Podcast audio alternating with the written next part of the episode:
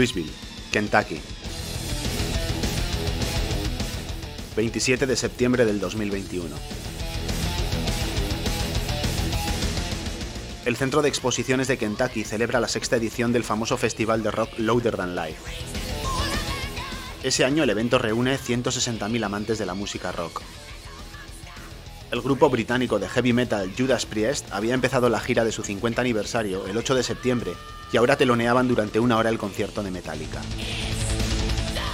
Lo estaban dando todo en el que era el último tema de ese día, el famoso Painkiller que ahora oís de fondo.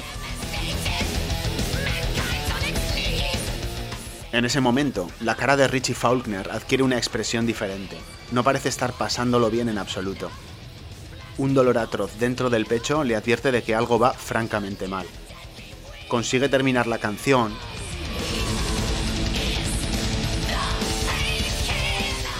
o la berrea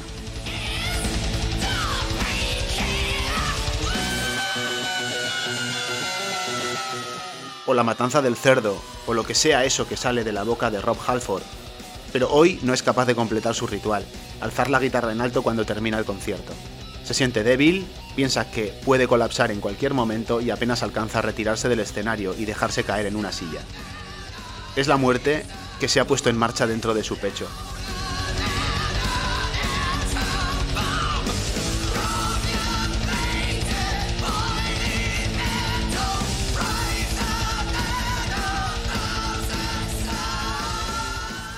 no es capaz de imaginar lo que le espera. Pero si os quedáis un ratito, yo os lo cuento.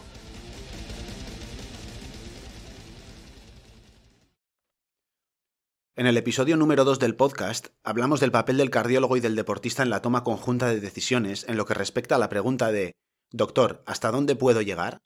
Decíamos que cuando el riesgo es determinista, el papel del médico es fundamental, porque éste tiene los conocimientos para determinar el umbral o el punto exacto a partir del cual pueden comenzar los problemas.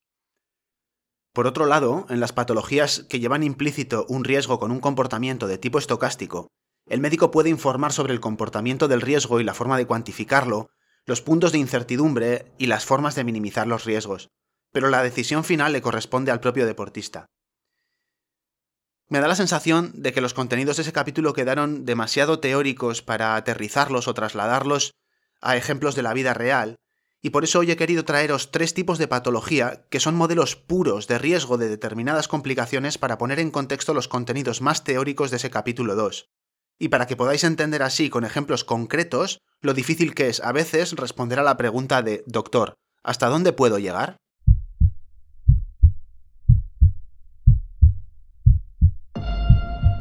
Soy Sigor Madaria y esto es La Atiendo un lienzo en blanco donde me expreso libremente para contaros la cardiología desde mi punto de vista.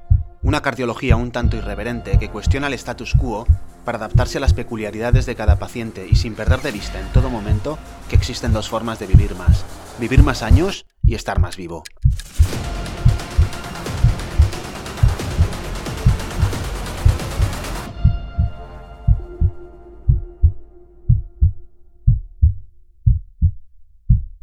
La cardiopatía isquémica crónica o la ateromatosis obstructiva de las arterias coronarias es un modelo paradigmático de riesgo determinista.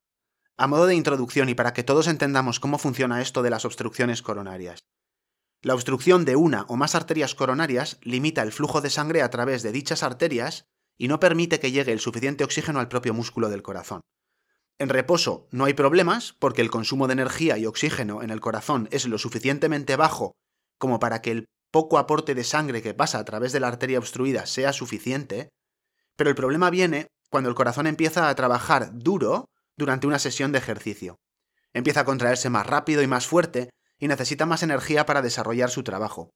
A partir de una determinada intensidad de trabajo, la sangre que puede pasar a través de la arteria obstruida deja de ser suficiente y empiezan los problemas. El problema más típico seguro que os suena es la angina de pecho. Otras veces puede ser fatiga a veces no se nota. La mayor parte de las veces, la isquemia se tolera bien y no produce complicaciones muy severas. Te paras, el corazón vuelve a la situación de reposo y los síntomas ceden. Sin embargo, en raras ocasiones, también se pueden producir arritmias malignas que pueden producir una pérdida de conocimiento o un síncope o incluso la muerte súbita y esto ya es más problemático como os podéis imaginar.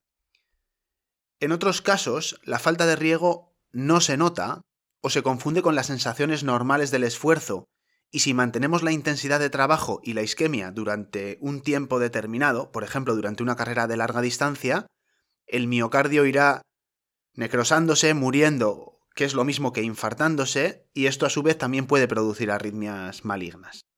En esencia, podemos decir que hasta una determinada intensidad de esfuerzo no pasa nada de nada, y a partir de una determinada intensidad empiezan los problemas de una forma bastante predecible. Esto es un comportamiento determinista del riesgo. Si pasas de tal o cual intensidad de esfuerzo, se produce isquemia y empiezan los problemas. ¿Qué podemos hacer para gestionar este tipo de riesgo?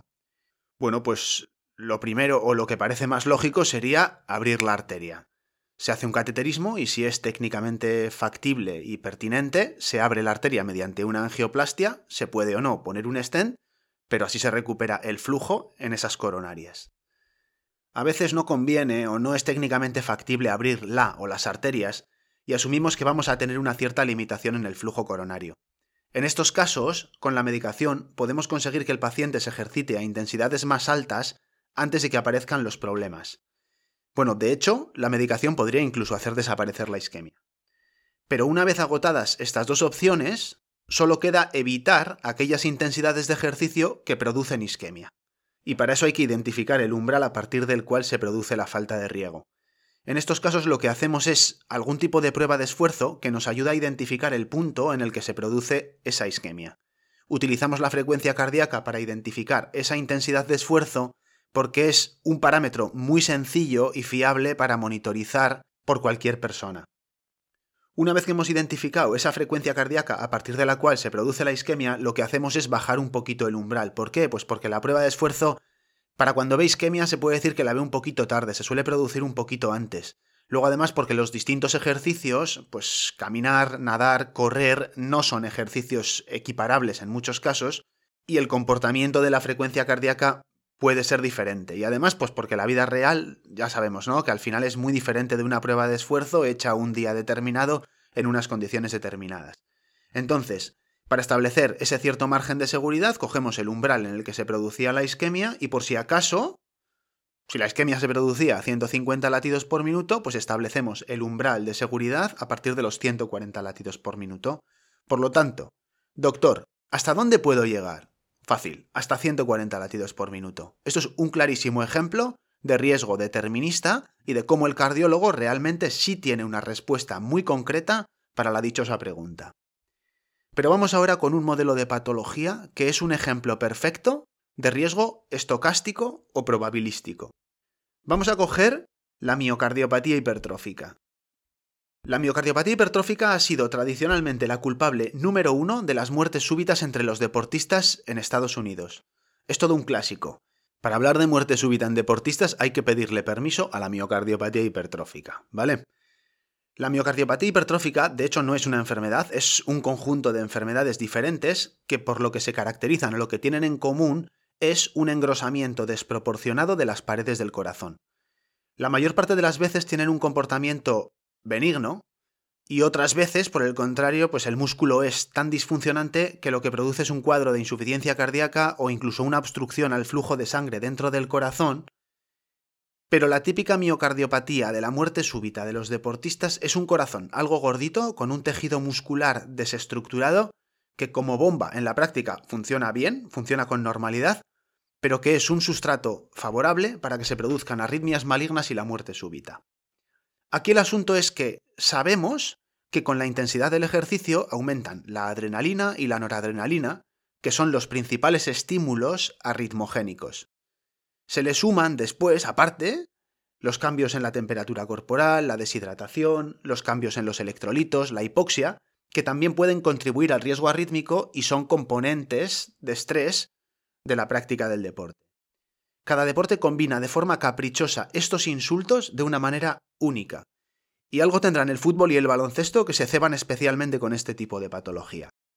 La diferencia clave aquí al compararlo con el modelo anterior es que, en este caso, la arritmia y la muerte súbita puede suceder un día sin que suceda ninguno de los anteriores en la vida del deportista, incluso haciendo exactamente lo mismo.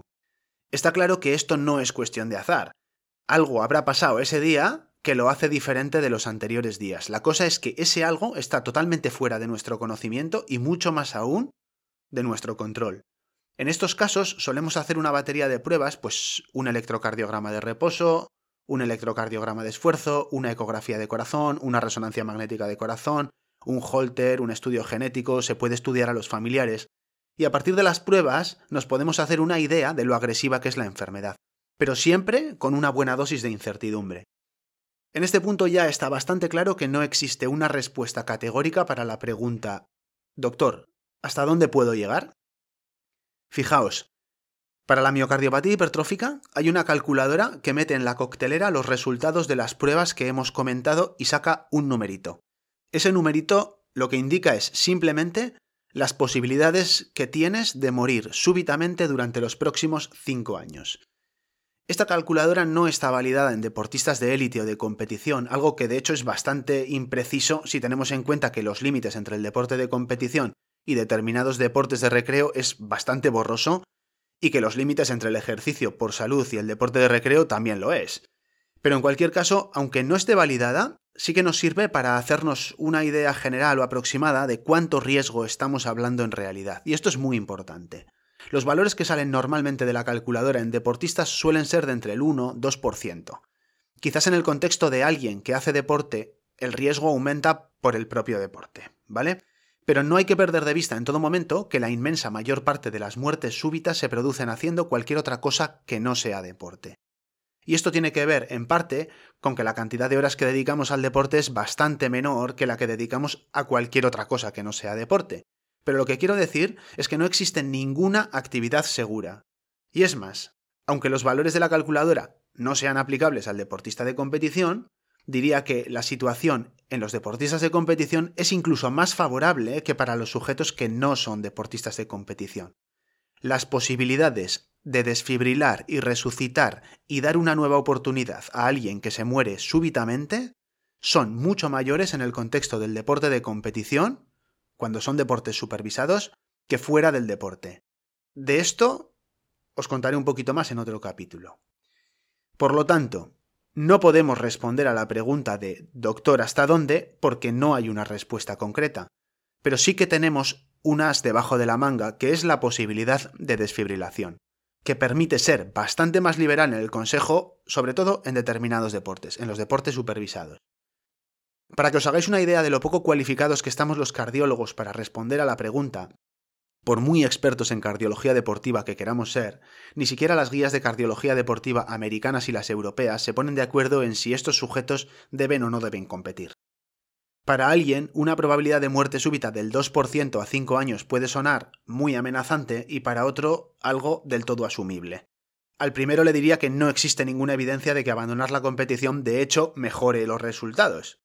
Porque como ya hemos dicho, en determinados deportes de competición, las posibilidades de una desfibrilación a tiempo son mucho mayores que al margen de la actividad deportiva. Esto último es lo que diferencia el riesgo arrítmico, estocástico, de la miocardiopatía hipertrófica, del riesgo de que se te rompa la aorta si tienes un aneurisma de aorta. Para que te hagas una idea, un aneurisma de aorta es una dilatación en algún punto de la aorta que la hace más vulnerable a la rotura, y cuando se rompe, estás jodido. El aneurisma de aorta torácica es el modelo paradigmático de riesgo con un comportamiento estocástico y, a diferencia del riesgo arrítmico, es irreversible. ¿Os acordáis de Richie Faulkner? Lo dejamos sentado en una silla al lado del escenario en Louisville con un intenso dolor en el pecho, que no era otra cosa que su aorta disecándose. Por suerte, aún no se le había roto del todo. Si ese día la actuación hubiera durado los 100 minutos reglamentarios en vez de los 60 que duró el telón de Metallica, probablemente no habría dado tiempo para trasladarle de urgencia al Rad Heart and Lung Center, un hospital de referencia para el tipo de problema que tenía nuestro desafortunado, entre comillas desafortunado, protagonista de 41 años, que estaba solo a 6 kilómetros de distancia. En algunos casos, la aorta del deportista, que es el guitarrista en este caso, no se rompe por completo y le da tiempo a operarse de urgencia y salvar el pellejo.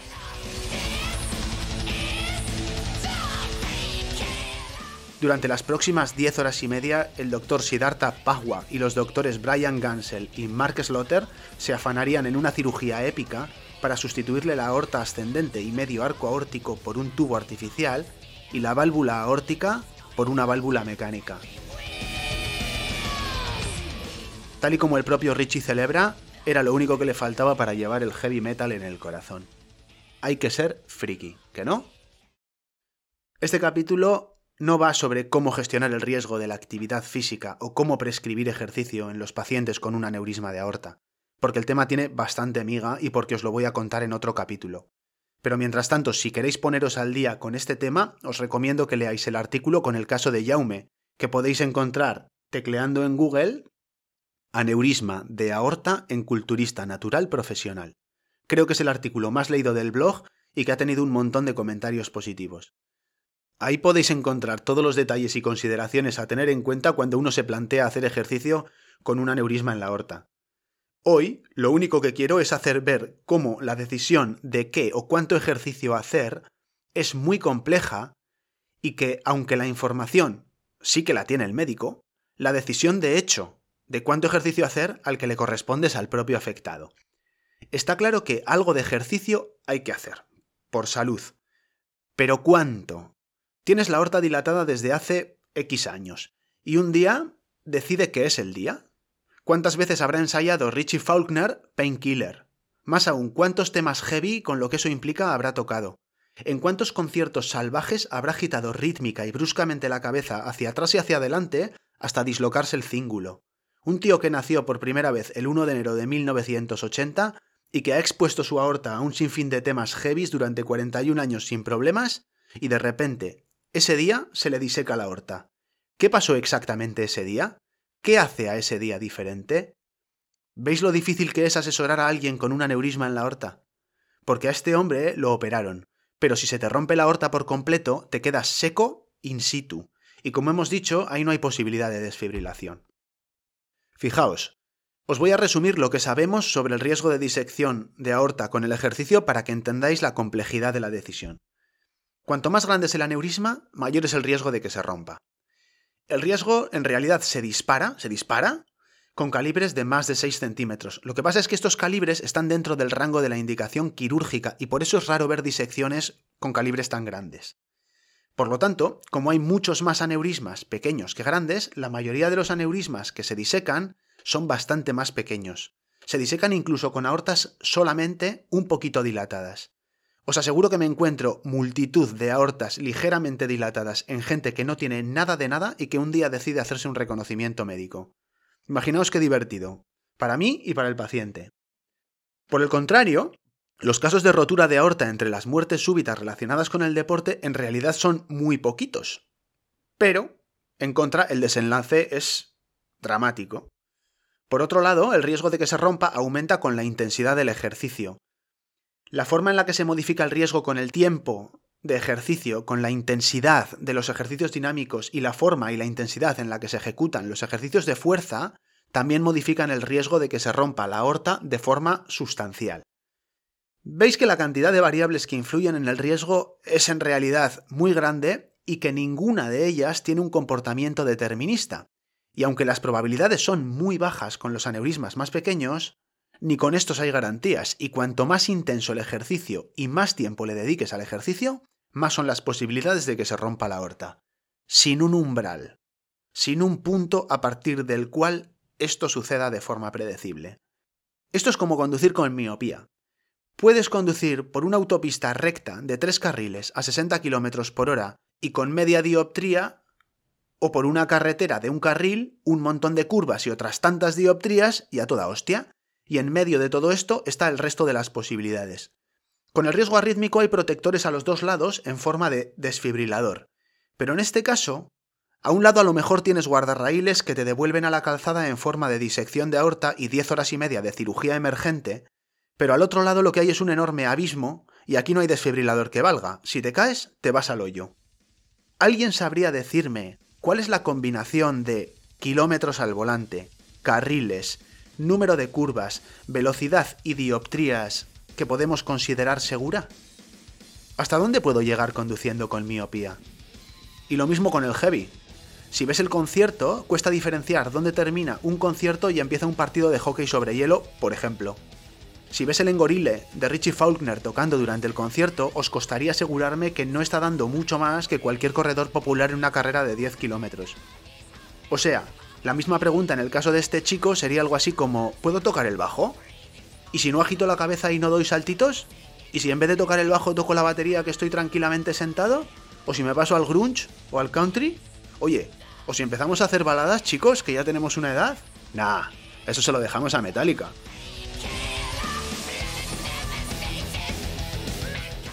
Existen formas de minimizar el riesgo. Lo primero es no seguir dándolo todo cuando tienes un dolor con tan mala pinta instaurado en tu pecho. Y para evitar que se llegue a disecar o romper, se pueden pautar medicación, se puede controlar la tensión arterial y limitar el régimen de ejercicio, tanto para los ejercicios de fuerza como para los ejercicios dinámicos. Pero ¿cuánto? Yo por lo menos no lo sé. Y lo más cojonudo de todo es que las guías clínicas se atreven a decírnoslo. Con estas cosas yo, la verdad, me meo de la risa. Lo siento, sé que no soy bueno, pero no puedo evitarlo.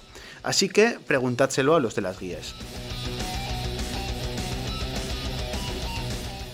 Por suerte, Richie celebró su cumpleaños número 42 el pasado 1 de enero.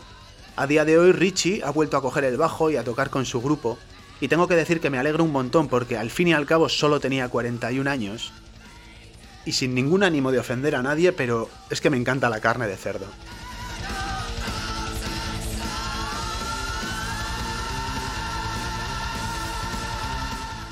Os dejo con el pedazo de tema. Painkiller, que significa exactamente analgésico. Me vais a decir que no tiene mucho INRI el título.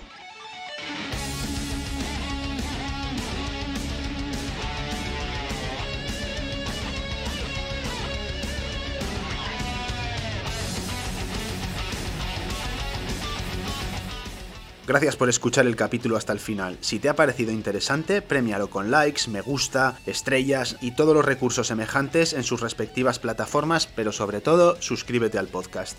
Te avisaré de cada nuevo episodio. Además, comparte el contenido con tus amigos y conocidos porque con esto me ayudas a mí, pero quizás también a un tercero a recuperar la esperanza de seguir latiendo. Y por último, si tienes algún problema cardiológico y sientes que necesitas ayuda para llevar una vida activa y adaptada a ti, contacta conmigo a través de mi web sigormadaria.com. Nos vemos en el próximo episodio.